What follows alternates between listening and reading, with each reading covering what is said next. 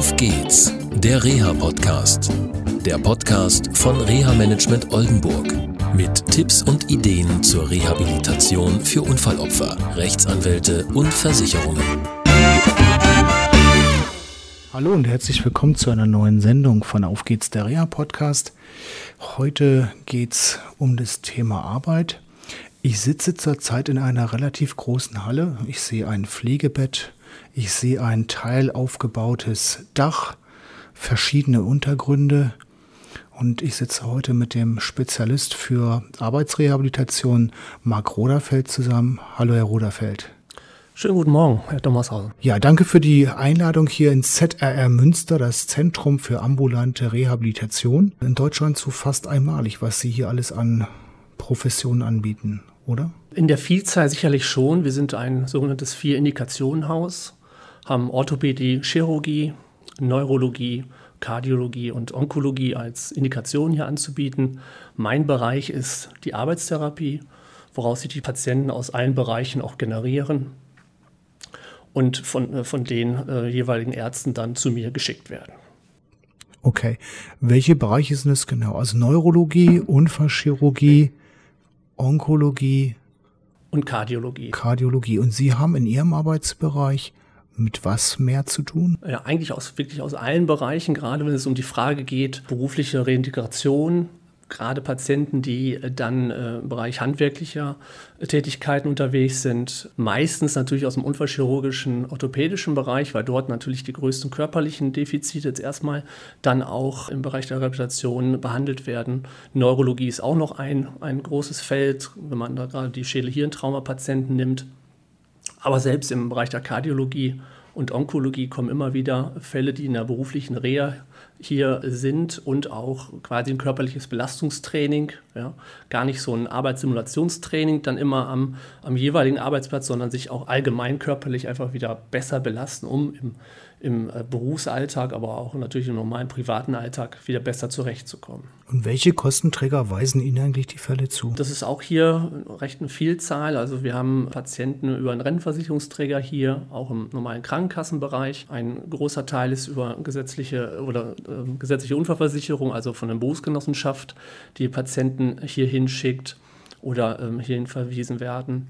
Ansonsten auch im Bereich Rückversicherter und Reputationsdienste haben wir ja Angebote, die auch noch nicht ganz so viel, aber auch genutzt werden. Was müssen sich unsere Hörerinnen und Hörer unter Arbeitstherapie genau vorstellen? Was machen Sie da? Testen Sie nur aus oder ähm, klären Sie auch nicht nur die Belastungsfähigkeit, sondern trainieren Sie auch die Belastungsfähigkeit?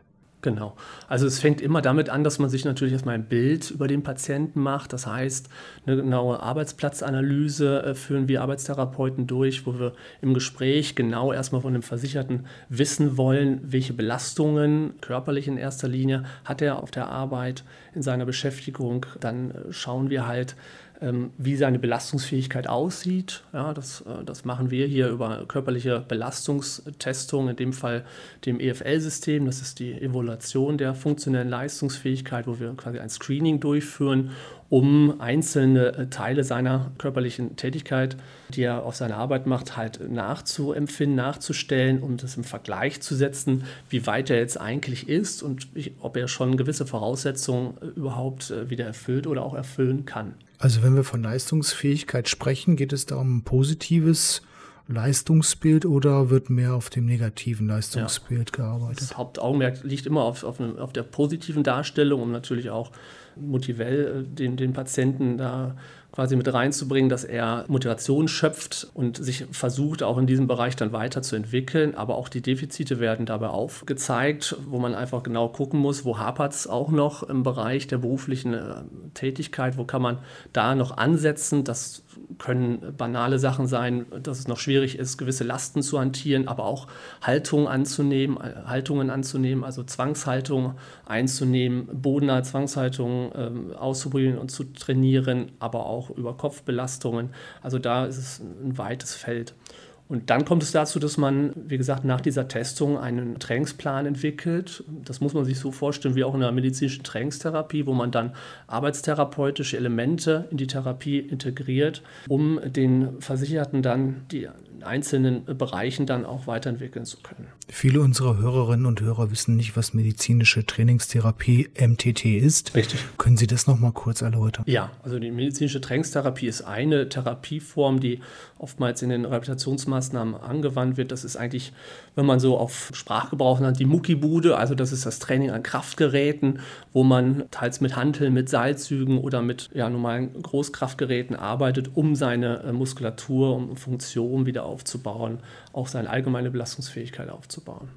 Okay. Wie wird so ein ja, EFL-Test dokumentiert? Was müssen sich die Unfallverletzten darunter vorstellen? Ich habe so ein bisschen recherchiert zum Thema EFL und in einigen Unfallforen oder Unfallopferforen äh, gibt es ja sehr viele kritische Meinungen. Ich persönlich habe sehr gute Erfahrungen damit gemacht. Äh, letztendlich, was wird genau dokumentiert? Was ist die Zielrichtung? Beziehungsweise, was ist überhaupt erstmal die Ausgangssituation, die vorliegen muss, um überhaupt so einen EFL-Test zu machen? Da muss man erstmal unterscheiden. In einer Rehabilitationsmaßnahme wird nie ein ganzer, also ein voller EFL-Test durchgeführt, sondern da, wie ich vorhin gesagt habe, wird eher ein EFL-Screening gemacht. Das sind einzelne Bereiche dann von diesen EFL-Testungen, die man anwendet. Wenn man einen großen, also einen ganzen EFL-Test macht, dann hat das meistens äh, zu tun mit einer Fragestellung, wie ist allgemein die körperliche Belastungsfähigkeit, wie kann es beruflich mit dem Versicherten weitergehen, sind noch weitere Rehabilitationsmaßnahmen notwendig. Also es gibt verschiedene Fragen Fragestellung, kann er wieder zurück an seinen Job, äh, muss er vielleicht ganz was anderes machen? Dazu ist äh, noch im Vorhinein zu sagen, dass der EFL sicherlich einer der äh, Testungsmöglichkeiten ist. Auch ich habe in meinem beruflichen Bereich bisher auch mit anderen Systemen zu tun gehabt, die meiner Meinung nach alle auch ihren Stand in, diese, in diesem Bereich haben und auch gut angewendet werden können. Das EFL-System hat für mich den Vorteil, dass es ähm, ja ein gewisses Feedback hat, was so ein bisschen ja auch von, von Seiten her des Erbringers, also des, der EFL-Akademie halt, äh, da ist, dass man eine gewisse Qualitätsmanagement dort da voranbringt, äh, da man einen Bundesverband da erstellt hat vor, ja, ich glaube jetzt mittlerweile 15 bis, bis 20 Jahren, ist man damit angefangen. Und das ist einer der ältesten Testungssysteme, die es jetzt in Deutschland gibt kommt gebürtig eigentlich aus dem äh, USA-Bereich. Susan Eisenhagen hat das mal entwickelt, ist dann über die Schweiz eigentlich dann irgendwann auch in den 90ern dann nach Deutschland gekommen. Man muss sich das so vorstellen, dass äh, von der Fragestellung her dann diese Fragen halt aufgrund dieser aktiven Testung beantwortet werden äh, sollen. Das sind 29 Einzeltestungen, die man dann an zwei Tagen aufeinanderfolgen, das ist ganz wichtig, äh, dann mit dem Patienten halt durchführt. Haben Sie vielleicht ein konkretes Beispiel, hm, das äh, für unsere Hörerinnen und Hörer, das plastisch wird, dass sie vielleicht einen Problemfall mal hatten und den getestet haben und wie das dann weiterging mit der Rehabilitation? Also ein Problemfall ist natürlich immer klassisch bei gerade so körperlichen Leistungstestungen. Wie ist die Motivation auch des zu Testenden? Da muss man natürlich immer schauen, da geht man erstmal von aus, dass natürlich da eine Motivation auch da ist, seine körperliche Leistungsfähigkeit auch vollends darzustellen. Auch das ist aber eine Aussage äh, von, von einer Testung, wenn man das Gefühl hat oder auch die Testung das bestätigen, dass vielleicht nicht eine Grundmotivation da ist, seine, seine persönliche Leistungsgrenze dort äh, dann auch äh, da zu bieten. Aber ich finde, wie gesagt, dass es auch eine, eine, Aussage dieser Testung dann sein kann, dass, dass da einfach auch ein Stopp ist, dass die Leistungsgrenze nicht darzustellen ist. Nicht nur aus der Motivation heraus, sondern vielleicht auch aus, aus Schmerzgründen, ne? dass es einfach eine Struktur noch so schmerzhaft ist, dass bei gewissen Testungen das überhaupt noch nicht möglich ist. Und das muss man natürlich alles in, in diesem Testbericht, der auch im EFL-Bereich vornehmlich sehr umfangreich ist, muss man das halt auch, auch gut darstellen. Haben Sie einen Beispielsfall mal gehabt? Ich komme nochmal zurück auf diesen Beispielsfall wo das geklappt hat. Und ich glaube, es kann ja auch eine wichtige Aussage sein, wenn der EFL-Test nicht erfolgreich war, was immer das auch ist. Das ist ja auch eine Aussage für den Betroffenen ist. Ähm, haben Sie vielleicht irgendwie ein Beispiel von irgendjemandem aus der Arbeitswelt, wo Sie mal so erklären können, den Hörern und Hörern, wie das abgelaufen ist? Ja, da könnte ich ein äh, Beispiel nennen. Das ist ein Fall von einer Berufsgenossenschaft. In dem Fall Fragestellung, äh, ob äh, die berufliche Rückführung einfach jetzt auch wieder möglich sein kann der Patient äh, vom Beruf Dachdecker.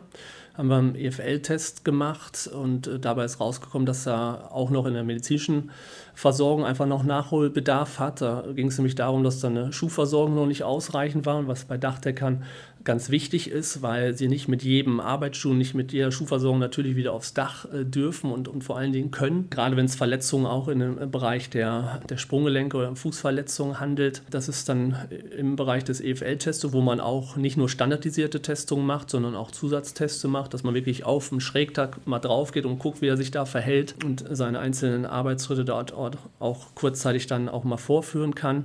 Ähm, das war, wie gesagt, eine Verletzung vom vom Sprunggelenk und dabei kam raus, dass er dann diese Versorgung erst noch, noch brauchte. Wir haben ihn dann nochmal nachgetestet und insgesamt ist es so, dass er auf seiner beruflichen Tätigkeit dann in Form einer Arbeitsbelastungserprobung auch da erstmal nachgehen konnte.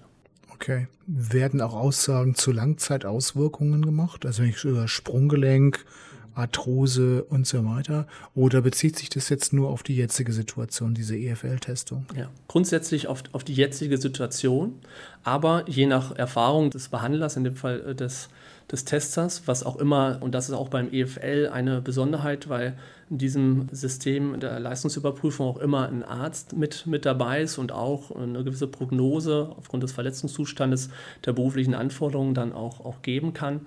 Es ist schon so, dass man in diese Berichterstattung mit reinschreibt, äh, wenn man da auch langfristig Bedenken hat, dass diese Tätigkeit, gerade wenn sie von, der körperlichen Seite halt sehr beanspruchend ist, dann auch ja, gegebenenfalls äh, einschränkend sein kann. Aber grundsätzlich können wir natürlich nur das jetzige Leistungsvermögen dann beurteilen und dann auch, wenn es äh, möglich erscheint, auch natürlich im Konsens mit dem Versicherten dann die Rückführung dann auch ja, etablieren. Okay, wenn Sie sagen, Sie sind dabei, ein Arzt ist dabei, dann wird auch dokumentiert. Erhalten die Unfallopfer diese Dokumentation oder müssen sie die anfordern über den Kostenträger, sei es Berufsgenossenschaft, Haftpflichtversicherung, Reha-Dienstleister? Wie läuft das? Also wir sind als Unternehmen jetzt natürlich zunächst erstmal verpflichtet, dem äh, Auftraggeber die Berichterstattung zuzusenden, in dem Fall zum Beispiel jetzt die Berufsgenossenschaft. Aber wenn der Versicherte jetzt sagt, und das meiner Meinung nach oder unserer Meinung nach sein gutes Recht, ich möchte die Berichterstattung auch äh, direkt von Ihnen haben, da haben wir da überhaupt kein Problem mit. Wir haben da, da keine Geheimnisse, was in dem Bericht drin steht und äh, stellen ihm das dann auch zur Verfügung. Oder auch seinem behandelnden Arzt. Wenn er darauf hinweist, dass der äh, diesen Bericht auch gerne hätte, dann machen wir das natürlich auch. Super. Vielen Dank für dieses Gespräch. Vielen Dank auch. Ja, tschüss. Tschüss. Das war eine Folge von Auf geht's, der Reha-Podcast. Eine Produktion von Reha Management Oldenburg. Weitere Informationen über uns finden Sie im Internet unter www.rehamanagement-oldenburg.de.